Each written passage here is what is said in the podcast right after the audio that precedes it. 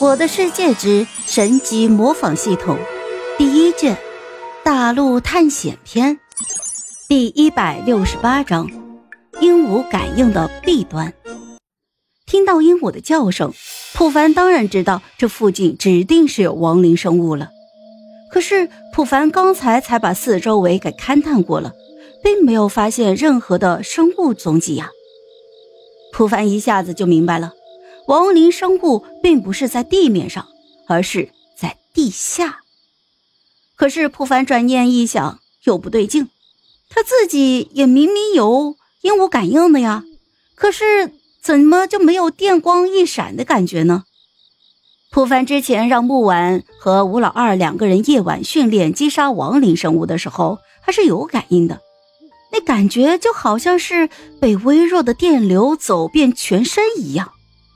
只不过对他并没有太大的影响，而这一次居然没有这种感觉了，这让普凡更加的疑惑了。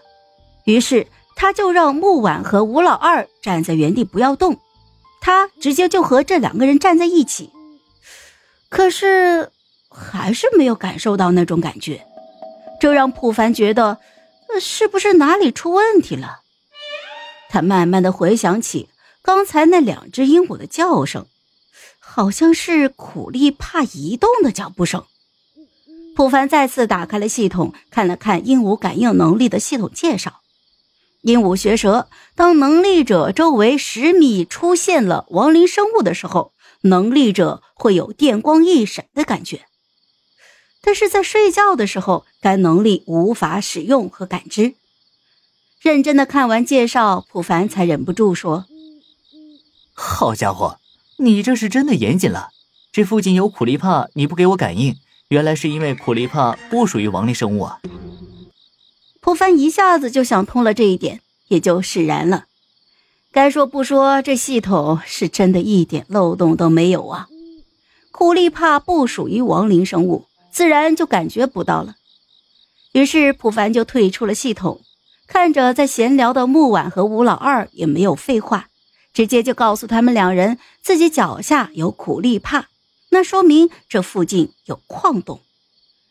两个人对于普凡时不时的发呆和自言自语早就习以为常了，而普凡说有矿洞，那肯定就是有的。于是木婉就笑着说：“那我们现在要进去看看吗？”“当然，正好这小约翰不是转职成为了盔甲匠吗？我们让他给我们每一个人都打造一套铁盔甲。”哎，对了，还有金盔甲。师傅，有铁盔甲不就行了吗？还要什么金盔甲呀？而且这金盔甲防御力还不如铁盔甲呢。哼，这个自然就不需要你来操心了。等到后面你就会知晓的。普凡现在跟吴老二说也没有什么意义，还不如就让他们直接去干就是了。接下来，普凡带着两个人开始在附近转悠了起来，看看四周围有没有什么矿洞之类的。就在三个人走了差不多半分钟，普凡瞬间就浑身颤抖了一下，这是鹦鹉感应来了。普凡立马使用了超声波，开始勘探四周的情况。果不其然，在不远处看到了一个极小的洞口，如果不仔细的看，那根本就察觉不到。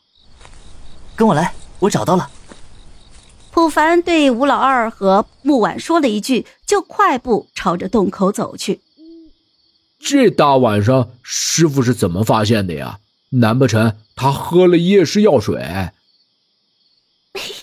你家夜视药水，闭上眼睛也能看到外面的情况啊！好了，这一集我就讲完了，朋友们，该你们帮我点点赞和评论一下啦！有月票的也一定要投给我哦，感 谢感谢。